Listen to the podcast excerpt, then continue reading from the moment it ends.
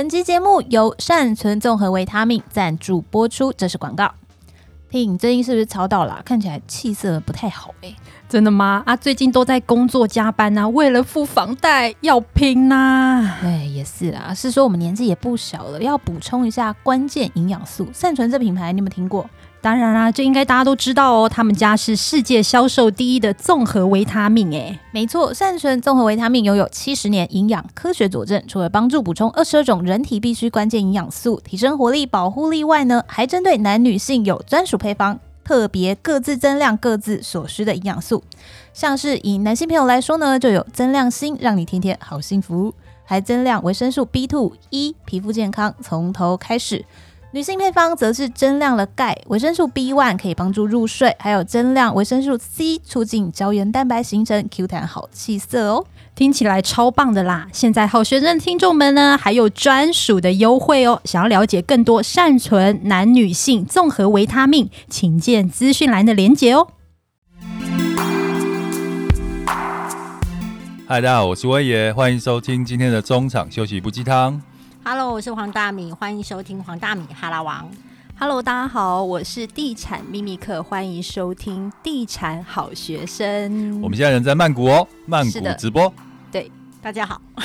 好，那我们这一集要来聊什么呢？我相信，因为台湾即将要解封了嘛，所以大家其实都在计划，就是接下来要去哪一些国家。那我们可以跟大家先预告一下，我们十一月要去日本。耶！但这次你不觉得我们很衰吗？哎，不要乱讲话哦。没有，我是说，我们这一次一个月前决定十月三号到十月八号要去泰国，都定下去了。结果宣布呢，十月十三号之后开始解封。对，所以等于是我们时间算的真好呢。对，我们十月八号回去之后，一直要隔离到三天。所以我们隔离到八呃十月十二号，刚好隔一天就解封了，是就非常的巧。对，我们就是再往后面几天，我们就可以不用解封。对对，但我们还是会乖乖的哦。对，那好啊，我觉得在家里居隔，我觉得还蛮好的，因为我觉得你就有很多理由去告诉别人说，我现在不没办法工作啊，那我可以在家。我觉得就是。把假期延长的感觉，我觉得蛮好的。对，说到工作，就是这一次其实来泰国，发现其实蛮多人都知道我们去，很多客户嘛。但是我发现，就是客户也是蛮可爱的吼，就是他会说：“哎、欸，不好意思，Ting，我知道你在国外，但是我可能还是要问一下你，你什么时候可以教一些什么东西呢？”我想说，哇，客户真的是非常的可爱。对，那我们威爷呢，这两天都一起去按摩嘛。然后因为按摩也没有用手机嘛，然后大概就是九十分钟，就是足部按摩。然后他就突然打开手机说：“你知道九十分钟就是好多讯息哦。”对啊，我发现你工作也是蛮被绑架的诶，就很恐怖啊！我甚至已经在我的 LINE 的那个状态那边写说我出国中，就他们都还是继续留言。我想说都不看我，你不要这样讲哦，Ryan 也有赖你哦，淡如姐也有，不要乱讲话哦。那大米呢？我，我没有什么工作哎、欸，就是工作赖我的情况不多。但是我要分享就是，呃，二十年前吧，我是大学的毕业的时候来泰国。那那时候大家就是呃大学生，所以是参加那种很便宜的行程。然后你知道，我们每天都在吃炒空心菜。然后导游就跟我们说，泰国最有名的就是炒空心菜，炒空心菜很难得，要再多吃。然后你知道我们已经多吃到每一餐都在吃，不是东央贡吗？怎么是空心菜？真的真的。然后我们已经吃到到最后翻脸，然后翻脸之后，后来导游才去帮我们塞了一一餐比较好的。可是现在回头想想，就是说第一个我们就是当时的旅费很低，然后。哎、欸，所有泰国基本的行程，我们那一趟都去了，比如说人妖秀啊，哦、然后看蛇啊，买蓝宝石、红宝石啊，买药啊，买药都去了。我相信还蛮多听众可能有经历过这一段，嗯、我就不太清楚现在泰国还要不要走这些必须走的行程。没，我我来泰国都没有跟过团，所以我不知道跟团的行程是怎么样子。我们那时候。跟团，而且我们会住在离市区很远的地方，嗯，然后拉车拉车非常久。但是我觉得以前的泰国航线跟现在不一样，现在比较时髦，嗯，然后嗯不太一样。但我要说的是说，其实我觉得我比较印象深刻的旅行，吼，反而是很多时候是我自己当时候的心境。我刚刚在要开录之前，我想到一件事情，就是说我曾经有一个旅行是去日本，那那个去日本的行程其实是有那时候我的当时的男朋友。呃，他本来的想法是说，他要跟我们一起去，跟我的姐妹们还有我这样一起去，那不是很好的事吗？对。可是我发现一件事情，就是我那时候好像跟他说我们要去东京，所以呢，他好像就订了东京的飞机票。然后结果你知道吗？我多两光。后来我的姐妹们告诉我说，因为我们要去的是京都。然后你真的很两光，我真的，然后我就跟我当时的男朋友说。哎、欸，我好像不是要去东京，哎，我是要去京都。哎，虽然有同个字，但是差很多。哎，对我就是对，我真的。呃，但是我告诉你，我跟你讲，当我是我跟你讲，我平常如果是别人的朋友，我真的是一个很 nice 的朋友，就是随和大方，然后很多事情都不计较，然后都还很够意思。可是我跟你讲，我成为女朋友这件事情的时候，哇，那可不一样，那真的很可怕呢。你知道我要求的标准超高，明明是我跟他讲错，所以他在东京，对不对？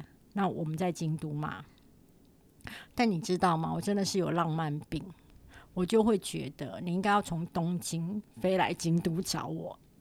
恋爱小说不是都这样子演的吗？你干嘛脸歪掉？我傻眼，你傻眼吗？对，你傻眼吗？是，我觉得就应该这样才有诚意啊。那果然正常人都办不到这样的生意，所以 可是你知道我心中的那个浪漫剧本当中就是有这么高的规格，所以我真的觉得鬼才做得到。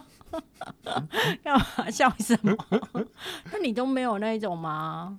没有哎、欸，可是你想要我讲我最早期出国的时候，印象最深刻的时候就去巴黎。你去过巴黎？我去过巴黎。天啊，你好时尚哦！我是对我时尚挂的。哇，我也去过巴黎。哇，你们都好厉害！我有我有去过淡水对面的巴黎，因为那个时候年纪小，然后第一次去。年纪小这三个字真的让人家真的听了超不舒服。没有，你要看我现在是多少年纪？你去巴黎应该是去看。我现在讲年纪小，就是我三十出头的时候。哦。那时候去的时候是跟当时的交往对象，然后他说要去巴黎，然后 OK 我就交给他处理全部的事情。就我们到了那个巴黎的机场之后。第一步我就说，那我们现在要去哪里呢？他说他也不知道。我整个在机场大俩拱，你知道吗？因为我觉得我自己那时候很惊，金牛座就很需要安全感，一个步骤一个步骤都要做到。可是我才一下机场，他就不知道到哪里了。而且那时候是没有手机的年代哦，没有智慧手机。然后我就在跟他吵架，他就跟我讲说，没有，你就放松哦，反正来了。自然会找到我们要去的地方啊！他就是一个，他就是一个很 free 的人，你知道？对，他也是金牛，但我是比较金的金牛，他是就比较悠闲的金牛。就哎、欸，真的就找到，而且后面几天也就如他所说的，我们完全没有行程，但是都过得很开心。可是那次旅行就给自己的一个教育啊，就是我觉得我好像把自己框得很紧，就是一定要按照步骤走。可是。你很随性的走，然后不要把放到自己放在框框里面，还是可以有不一样的感受。那你们那一趟巴黎巴黎的旅程当中有吵架吗？就吵那一次而已。就吵那一次。后面我就有有开始边旅行边检讨自己的性格。你在每次旅行，其实我都发现是在检讨自己性格的时候。我中间也有一次一个人去日本旅行，然后第一次一个人出国旅行。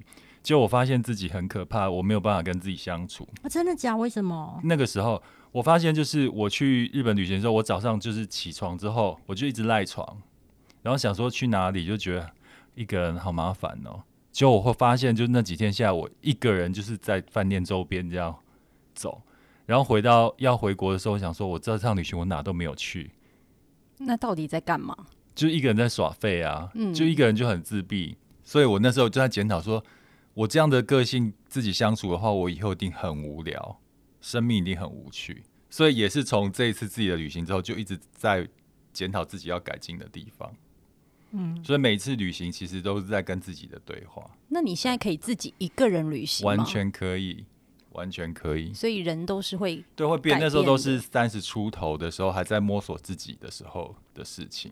对啊、嗯，你你上一次我记得有一趟很长的旅行是你一个人去的，我一个人旅行，但是那时候我是没有跟我先生讲说我是一个人，因为他只要听到我一个人，他就会反对，他一定会很不高兴，嗯，因为他觉得他现在知道怎么办？他已经知道了，哦、已经知道，对，他知道啊。因为其实那一趟是我疫情前，就是已经三年半去，然后那时候是跟我一个非常好的好姐妹，我们就一起去了那个英国。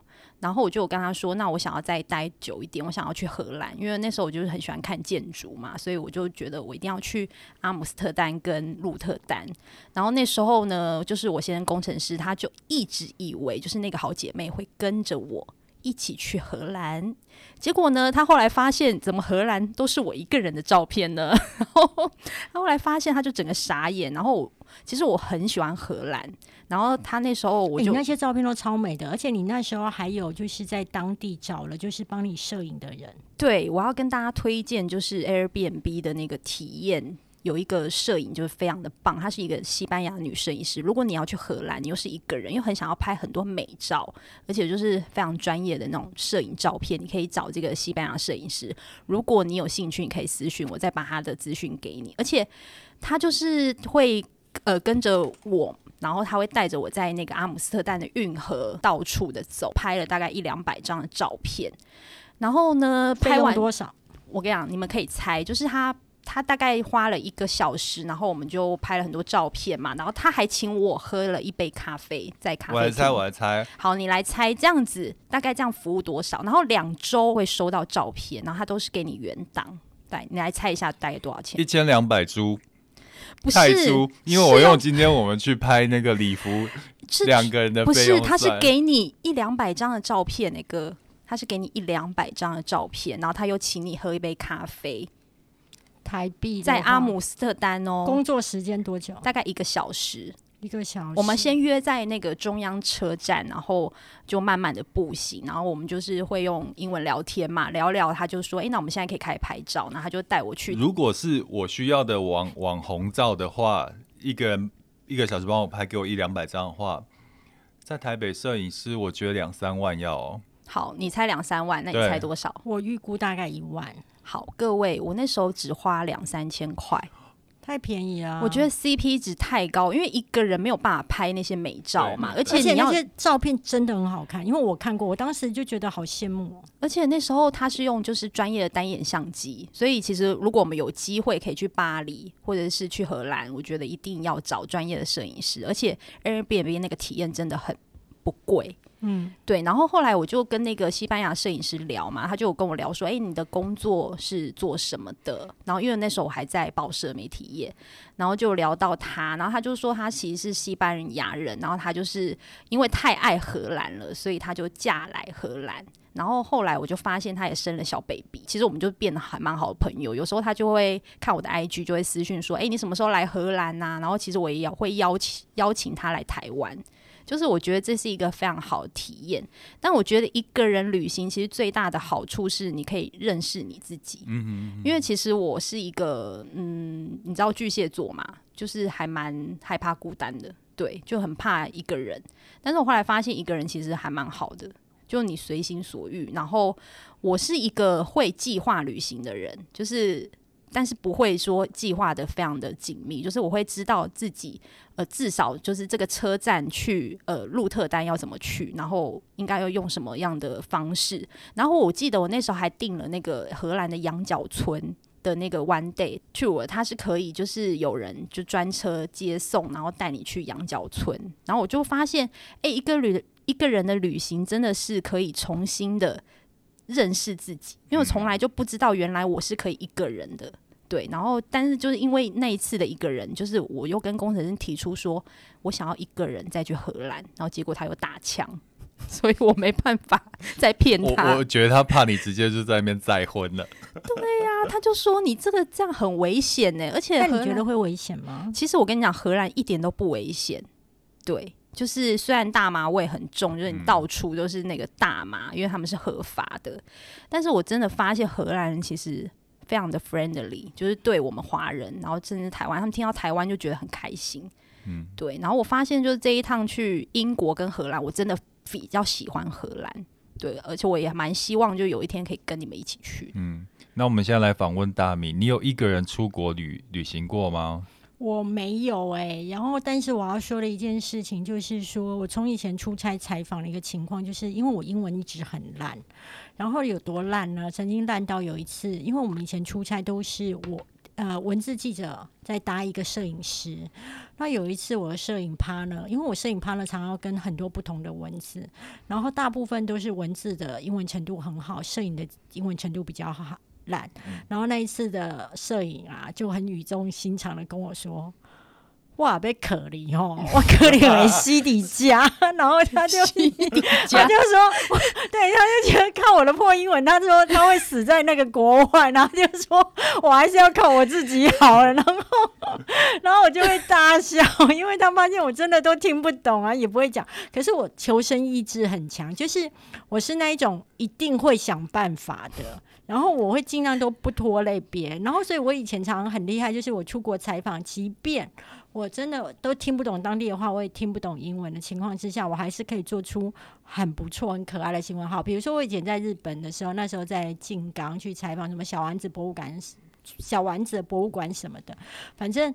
到最后就是没有采访任何当地的日本人，也没有采访 老外，就是我自己就可以有办法做出。你是 Google 是不是？没有没有，而且你就是整个 stand 吧？有吗？我就是用 stand 串场。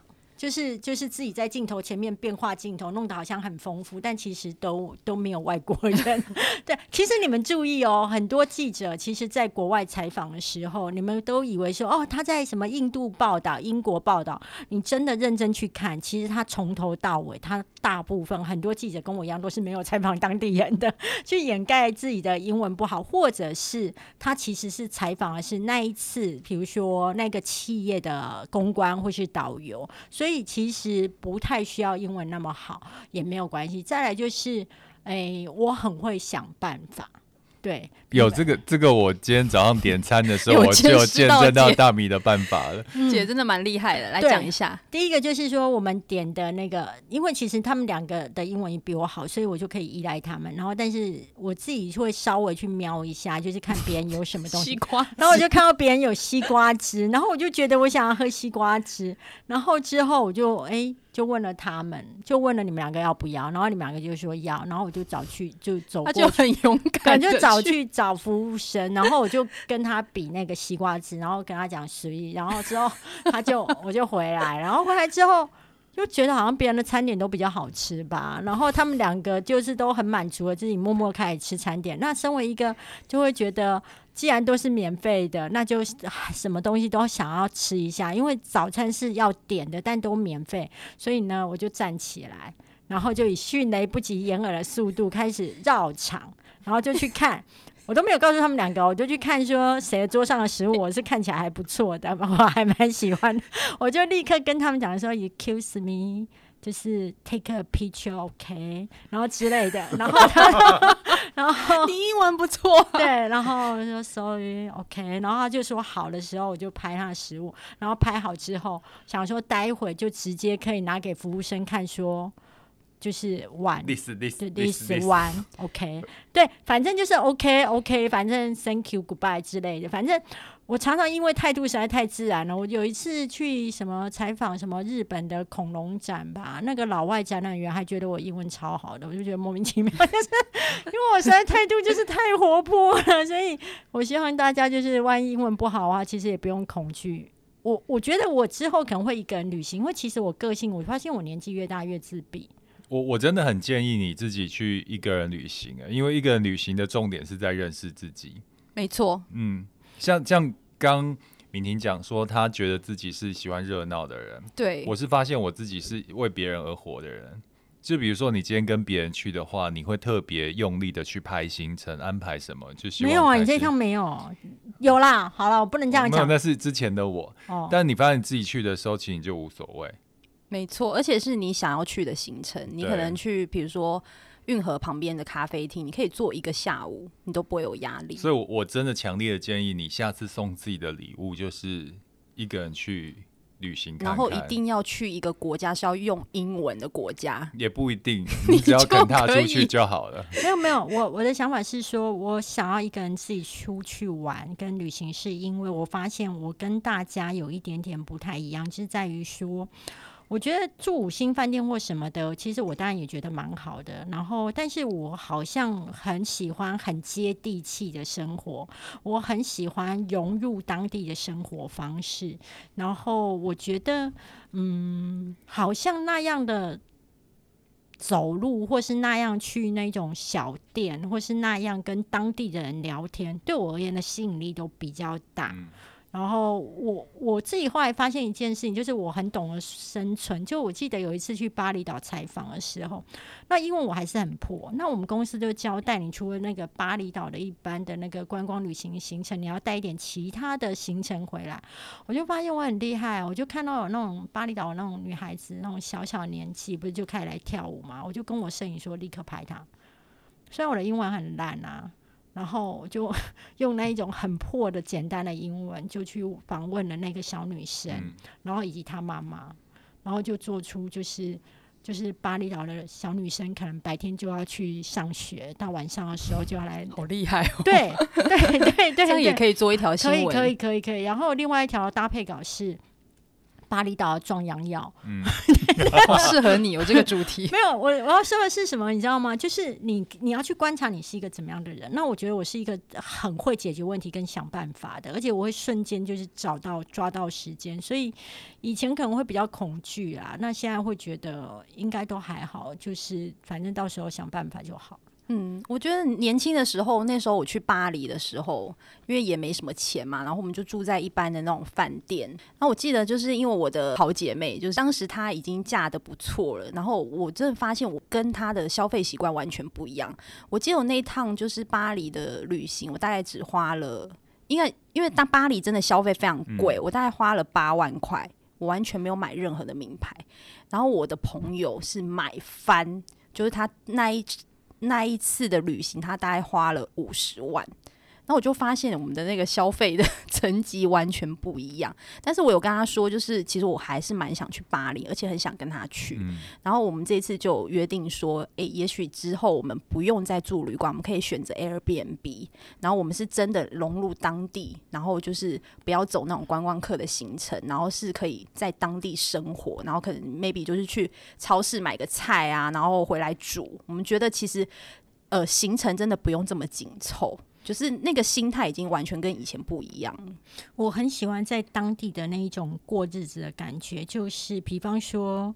呃，但我觉得印象比较深刻的去韩国的行程，绝对不是那种出去玩的行程，而是那时候我跟我一个朋友，我们都开了服饰店。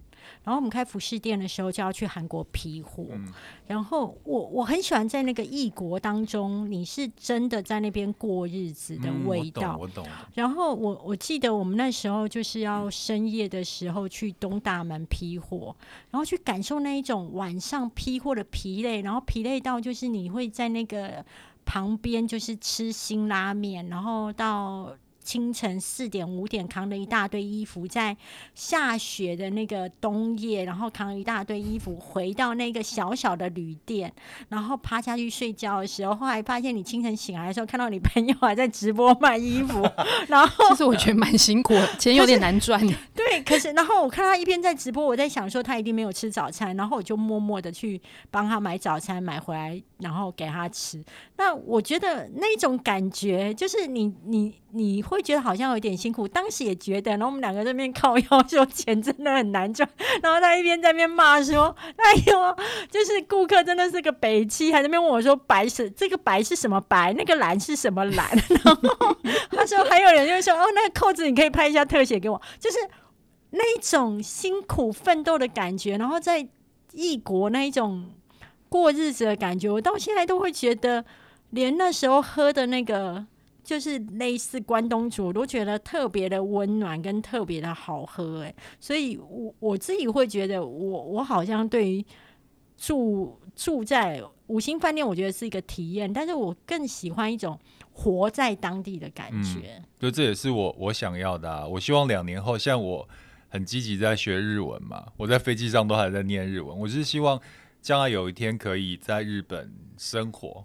因为之前都是去旅游观光，我最多只有待十几天。可是我希望以后可以待到半年，然后甚至就是长时间在那边，然后一个人在日本旅游生活，然后所谓的生活，就是你必须要在当地有事情可以做。嗯，第二个就是要有当地的朋友交友圈。